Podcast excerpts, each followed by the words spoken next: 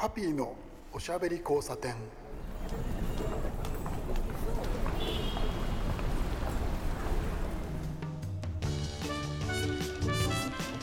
こんばんは。ハピーこと飯塚敦です。今晩も聞いてくださってありがとうございます。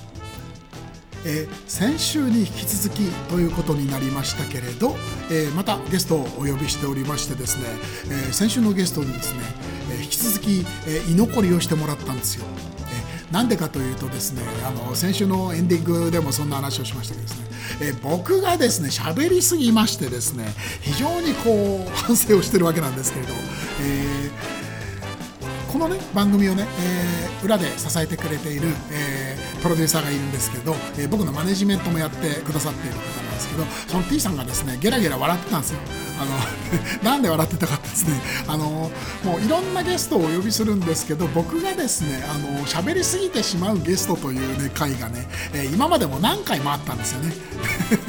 今回もそうだねっていうところでですねゲラゲラ笑ってたんですけど、えー、テンションが上がっちゃうわけなんですよ、えー、何なのかというとですねやっぱり好きなゲストだったりとかですね、えー、そういう方思い入れが強い方なんかだとですね喋りすぎちゃうんですね。これは本当にあの気をつけなきゃいけないですし今もですねその喋りを、え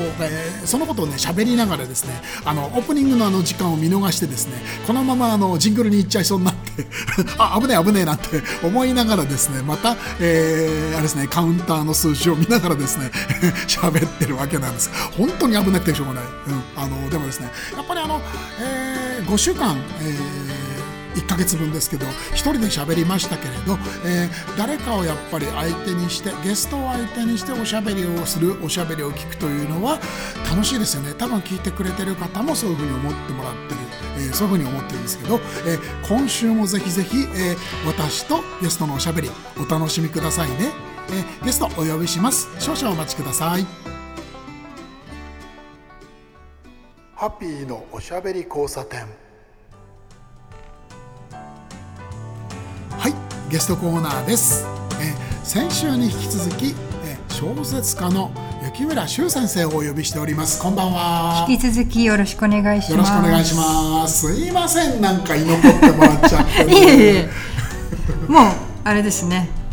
今日半日ぐらい喋ってますね、本、は、当、い、そうなんですよ。あのこれまあ収録で2本撮ったわけなんですけど、えー、待ち合わせをですねお昼ちょっと前にですね、えー、まあ名前出しちゃいましょう。えー、初代のですね、えー、初代、えー、なんとか食ああ怒られちゃう。塚本シェフに。えっとね、えー、和光インサイタンドール。皆さんご存知でしょうか？カレーの好きな方は有名店だから知ってると思いますけれど、えー、和風の食材をですね、えー、インド料理の手法で仕上げたというですねそういうスタイルの、えー、カレーとか、えー、スパイス料理のでまあその近年の元祖みたいな、えー、お店なんですけど、えー、最近ね、えー、本当につい1週間ほど前かな、えー、塚本店主がレシピ本なんか出してましたけどレシピ本置いてありましたよね。ありましたね、うん、あれなかなかね面白い本でですね皆さんも手手に取ってほしいんですけど、えーえー、宣伝をする本はですねあのタンドールのあのレシピ集じゃなくてですねあの雪村先生の、えー、小説「私の、えー、カレーを食べてください」という、えー、タイトルの本なんですけど、えー先週はですね僕がですね興奮してその感想をですね 木村先生に言いまくってそれで終わったというですねもうなんというかですねあれそのまま放送していいのかよよくわからない内容になってしまったんですけれど。でえっとね、えー、そのまま居残っておしゃべりお付き合いをしていただいてるんですけどこの、えー、録音をですね止めた間に喋った話がいい話でですねなんでそこで録音回さなかったというねそういう話でしたよね。はい、はい、あれ何の話しましたっけ？えー、っとやりたいことがどうのこうのっておっしゃってましたよね。はい。何したっけ？そうなんです。あのえっとね、あの思い出というそのキーワードから始まって、そうはい、そうそう僕がこだわってるのは思い出を作るんじゃなくって、好きなことを好きなようにやりたいようにやったからそれがいい思い出で残るよねみたいなそんな話でしたよね。そうですね。うん、あの結局今皆さん我慢して仕事をしているかもしれないですけれども。はいうんうんやりたいことを見つけたいと思ったり、はい、なかなか一歩踏み出せないで方もでも頑張って一歩踏み出さないと、はい、あの人生は進んでいかないし一歩進むことによって見える世界が変わってきますという話でしたね。よかった。あのそうえっと日村先生が淡々と言っていただいてでその通りのことを話したんですけどさっきのテンションとはちょっと違う さっき何だったんでしょうねあの大きなテンションの波は。はい、あので私もこの小説を、はい。小説を書き始めてから受賞するまでにやっぱりあの10回ぐらい、9回ですか？落ちたことが落選したんですね。あのあれですね投稿してはという。はい。うんうんただそれはあの「ハリー・ポッター」を書いた J.K. ローリングさんは13回目になんか撮ったんですよね。だから私も13回までは頑張ろうと思ってましてなるほどそしたらまあ10回目で通ったんですけど、うんうんうん。はい。あのまあまぐれに近いんですけれども。いやいやいやいやいや。いやでもまあ他のねあの130作品ぐらい集まったっておっしゃってましたけど、い他のものをその読んでないでこういう言い方するのは無責任かもしれませんけどいやこれ通りますって面白いもんこれ ありがとうございます。でもね、これあのじ人生で一番初めに書いた小説で、はいあの小説書けるかなと思って試しに書いたのがこの本だったんですね。10年前に。他にもいくつか小説書いて絶対そっちの方が出来がいいんですけど それは通らないで人生で初めて書いた小説の方が大賞取っちゃったっていう不思議な。まあですね人生そういう感じですよね本当だよね。もう何が起こるか分かんないのでらないですよね。今皆さんが書いてるのももしかしたらいや確かに。本屋大賞取っちゃうかもしれないですから頑張って書いてもらいたいです。あのなんでしょうねそのあとはだからそのなんて言うんでしょう自分ではないその視点とか角度で見ていいものっていうのはありますよね。まあ、特に美味しい小説大賞とこのカレーの話がうまくマッチしたっていうのもあると思うんですけどね。スパイスカレーブームがちょうど来てたので、そうですね、はい。確かに、うんうんうん、ただそういうものも含めて受賞という、えーはい。なんて言うんでしょう、えー先生が持ってらっしゃるその、まあ、力の、えー一部なわけですよ。いやいやいや。いやいやいや。偶然っていう話がねちらり出ましたけれど偶然ってあれ偶然じゃないと思いません？あまあそう言っていただけると非常に嬉しいですけれども、うん、ああいうものっていうのはその引っ張り寄せるものだと僕は思いますし。あのー、どなたかが言ってたんですけれども、はい、仕事というのは自分で見つけるんじゃなくて仕事から呼ばれるというふうにはい、はい。はい、まさに僕も今そのね、なぜかあの札幌シティ FM でこういうふうに深夜おしゃべりをさせてもらってますけどこのラジオ番組自体もですね、えーラジオ番組を自分で持つなんて考えたこともなかったんですけど憧れはありましたけどね、はい。やっぱりその引き寄せじゃないんですけれどいろいろなお話をいろいろな人としている中でだったらやってみるっていう話がこうポロリと出るんですよね。はい。だからお腹の中に思いがあればそれはその日々の中の行動に出てそれが結果に結びつくみたいのはあ本当にそうです、うんあのありますよね。10年後にそれが叶うこともあるので、はい。あんまりすぐに結果が出なくても落胆しない方がいいかもしれないですね。ただあれですよね。その変わらない思いをいつでも強く持ってないと、はい。やっぱりっていうのだと継続ですよね。あでも私この本書いたの自分で忘れてましたもんね。えー、あのどこにどこに原稿やったのかも探しても見つからないし、だから何が起こるかわかんないです。ことだ。本当に。そうなんですね、はい。ただやっぱりそのなんて言うんでしょうね。自分で積んできたものっていうのはそうやってあって、えそれがあったからあったからこそそういうものがそのある時を境に力を発揮するみたいな、はそうですねどっかでポンと何かがい、出てくることもあるので面白いですよね。面白いですね。でですねあの皆さんにあの先週もそのご紹介をしました小説家の雪村修先生と、えーご紹介してるんですけど、えっと、小説だけでご飯を食べてるわけではないですよね。今、い今別にあの復職があるかということですか？はい。いや別にないですけど。あすげえ、本物だよ。いや違うんです。実は仕事辞めちゃったんで。はい。ただないだけで。いやいやでもそれはやっぱり何と言うんでしょう。その腹を決めたということですよね。そうですね。書き続けよう書いていこうというはい。あのもう好きなことやって生きていこうと決めたので、うんうんはい。うんそうなんですよ。さっきねその初台のタンドルさんでご飯を食べながらあのおしゃべりをしてたんですけれどあんまりそういうのにはしちゃいけない昨今なんですけど まあまあエンジンかかりまして。でいろんなお話を聞いてたらば日本一周の話と世界一周の話が出てましたよね、はいはい。あれちょっとびっくりしたんですけれど。あの仕事を辞めてから、あのまあそれはん皆さんねやっぱり世界一周の旅に出たいなっていう夢はあると思うんですけど、うんうんそれを年を取ってからはい。やるんじゃなくて、今やって変わった自分で変わった価値観で生きていった方が絶対人生楽しいなと思って、うん。はい、あの日本一周は100日かけて車でレンタカー借りて、おお100日、はい、いろいろ回りました。はい。それ出っ放しの100日ですか？そうです。荷物車の中にこうバーンって入れちゃいまして。あおー。9月から12月暮れまでですね、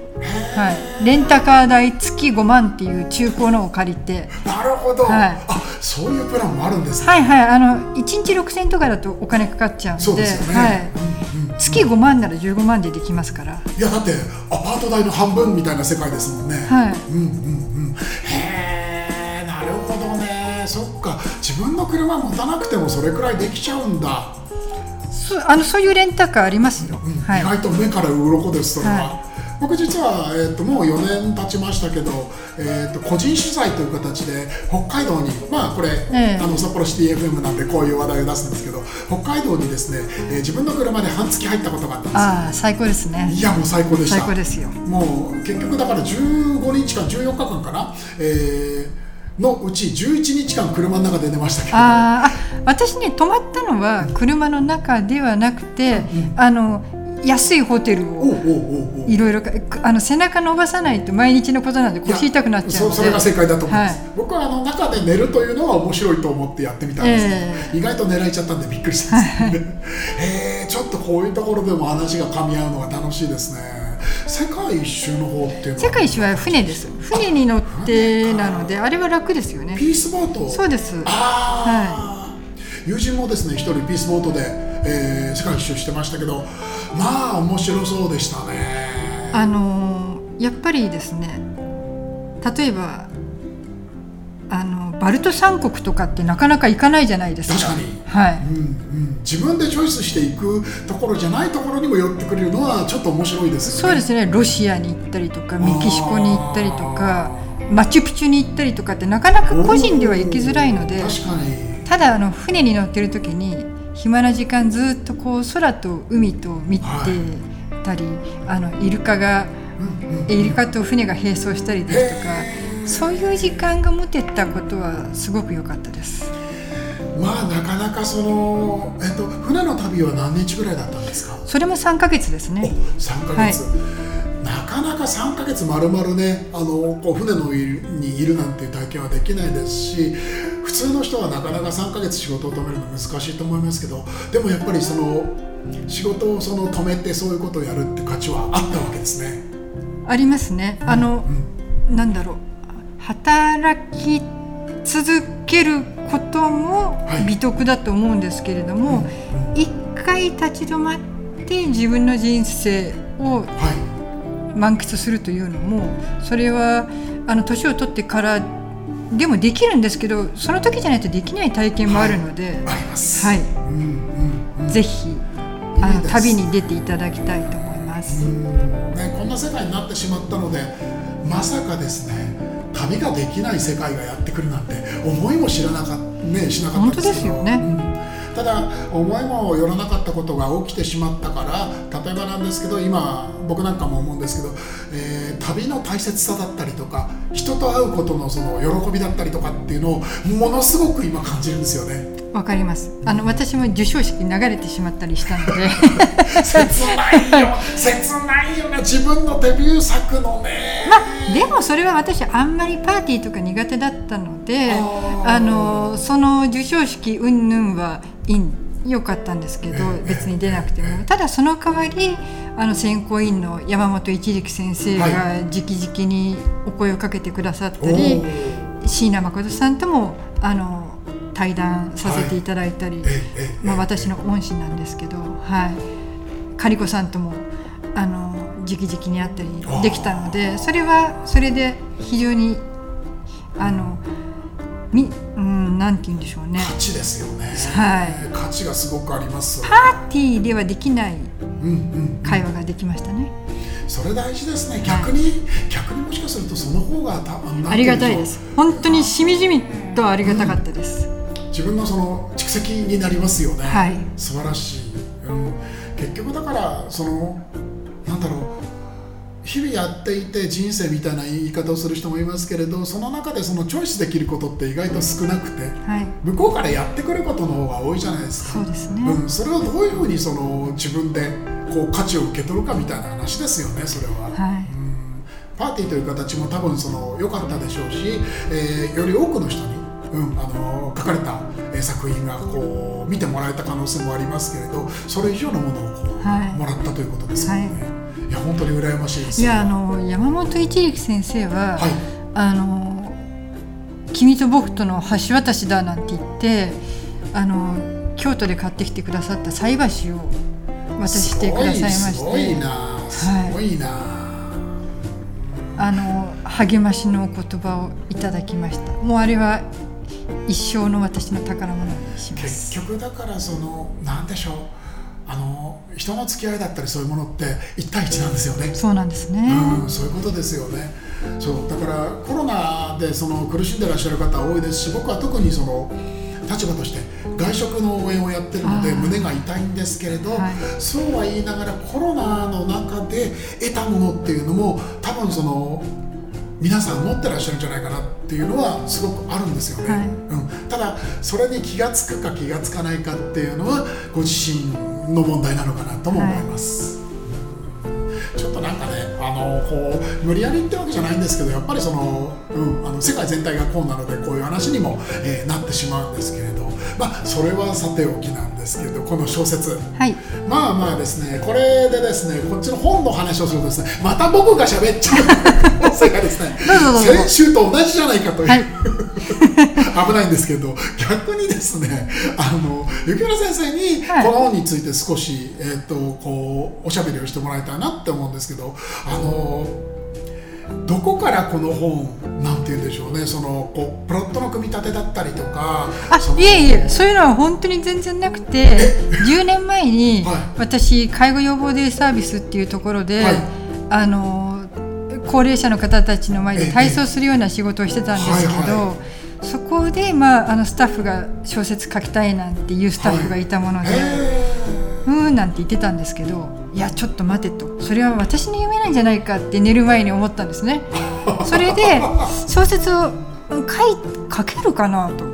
で書い書いてみようかなと思ってでも何を書けばいいのかもわからなくて、でその時私あの毎日毎日カレーばっかり食べてたんでああじゃあカレーの話なら書けるかなと思って書いたんであのそんなにプロット悩んでうんぬんなん時間も全然なかったですしね。あの降りてきて書いちゃった感じですか？あのでもあの下書きを見たらはい。2010年1月1日ってなってまして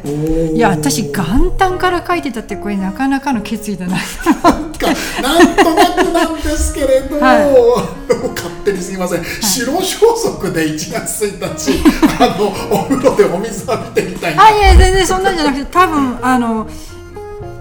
やることもなく小説書いたんでしょうね。うわーそうか。それはつまり、えっと今回のこの、えっとあれですね、えー日本おいしい小説大賞はい。で、に向けて書いたわけではなかったあ全ね、然違います。それはお試しで。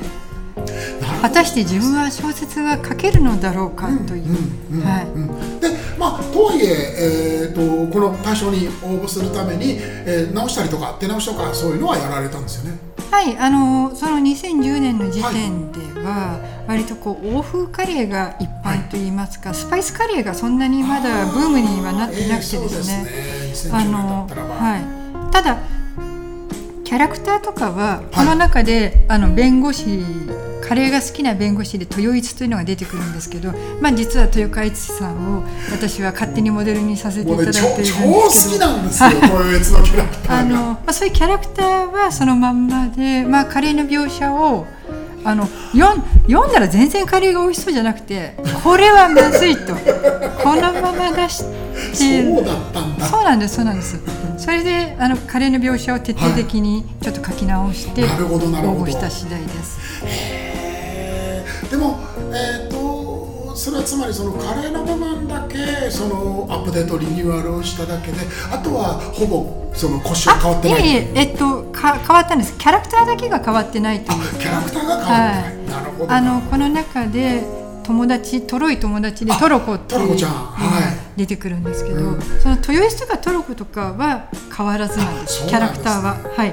トロコちゃんのねあのこう一連の話はね切なくて切なくてですね 胸が痛かったですね。あの感じも僕すごく分かってああいう子いるんですよね。はい。わかる。うん。でね豊悦がねあの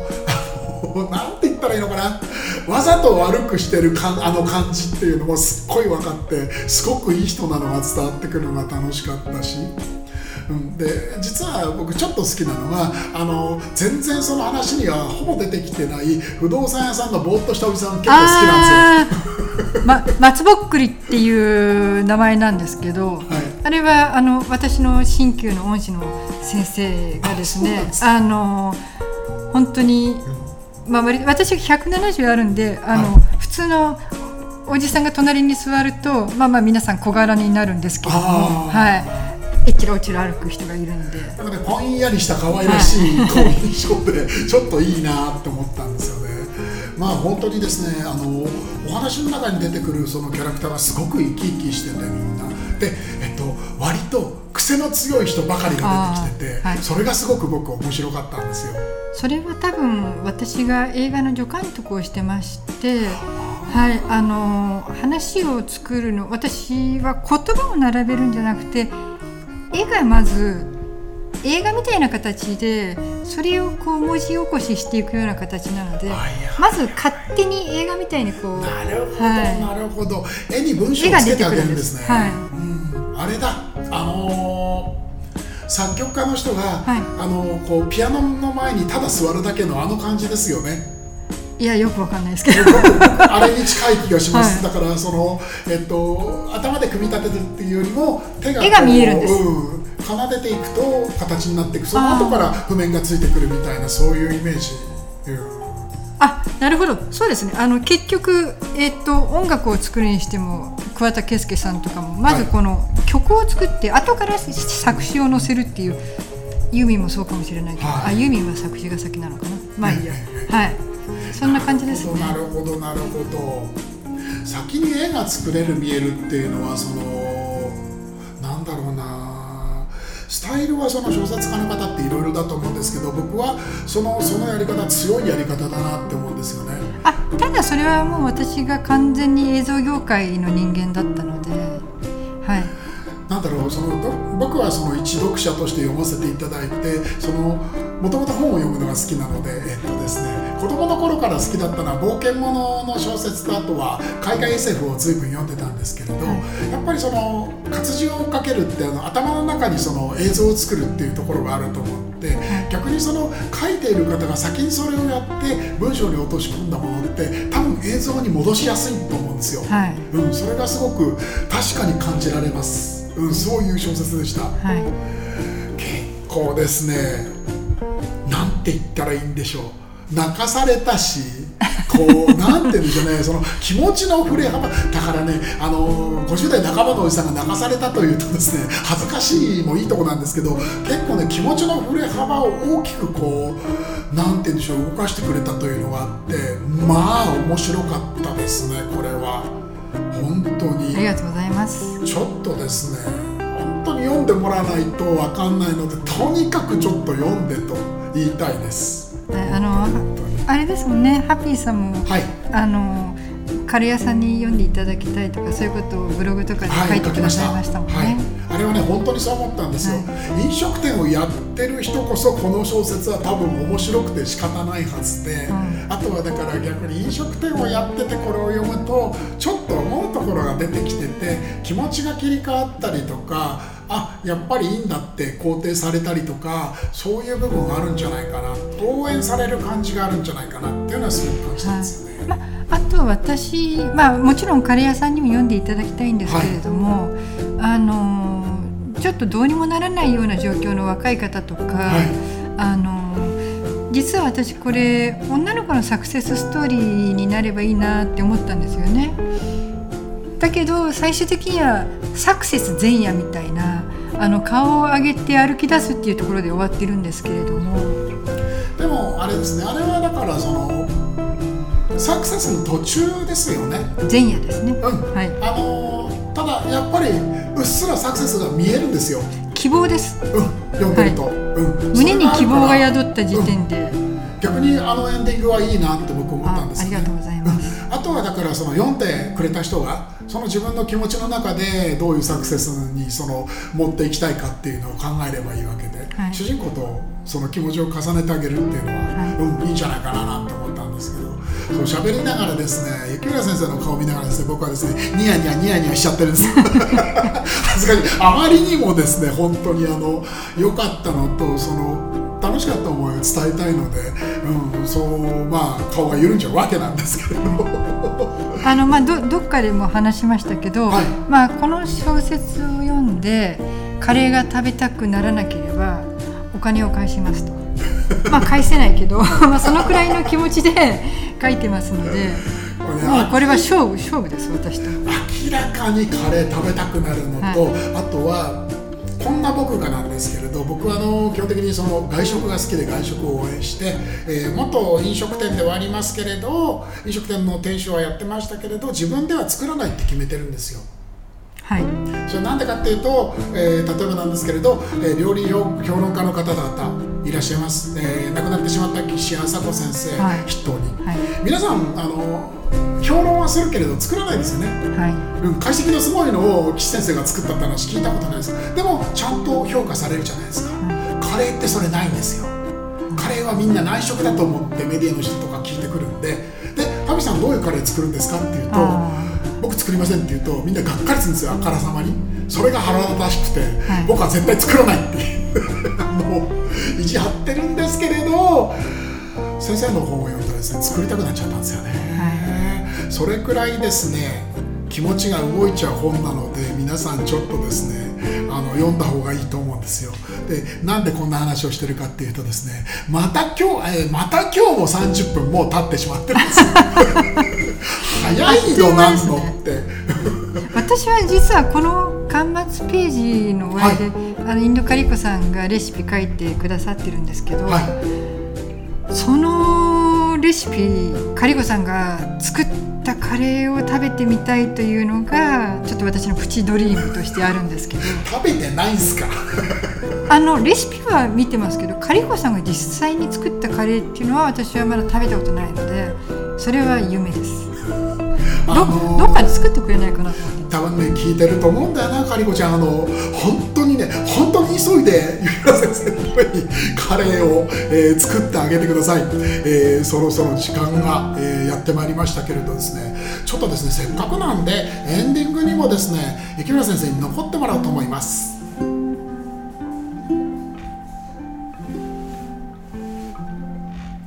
ハッピーのおしゃべり交差点。そういうわけでですね、えー、ゲストさんが来てる時に勢いが乗った時は大体エンディングにこうやってあの残ってもらって流れ込んでしまうというですね。今日ありがとうございましたいやこちらこそどうもありがとうございました。いやいやいやいや1週目はですねどうなることやらの僕ばっかり喋ったって。で 2, 2週目もですね意外と僕喋ってるんですよね 本当に申し訳ない気持ちです、ラジオなんて。いやいやいやあのゲストの方のお話を聞くのがこのラジオってことでやってたんですけどどうもこういう感じになってしまいましてえー、もう一度、えー、ご紹介します。えーとですねえー、小説のタイトル「私のカレーを食べてください」えー、作者がですね、えー、雪村修先生です。えー、これはですね日本おいしい小説大賞の、えー、大賞受賞作品になっています、えー、今もねあの当然ながら書店さんに並んでるんであとはまあその本屋さんで買うのがね僕はいいと思いますでも、え、ちょっとそれが無理な方は、えー、Amazon とかねいろいろな場所で、え、本をねえ、っと EC で売ってるところもありますがそういうところでも手に入りますので、えー、僕からのお願いです。ぜひ読んでみてください。で読んでねこのラジオに、えー、感想を送ってくれるのも面白いと思いますんで、えー、東先生今日はありがとうございました。ありがとうございました。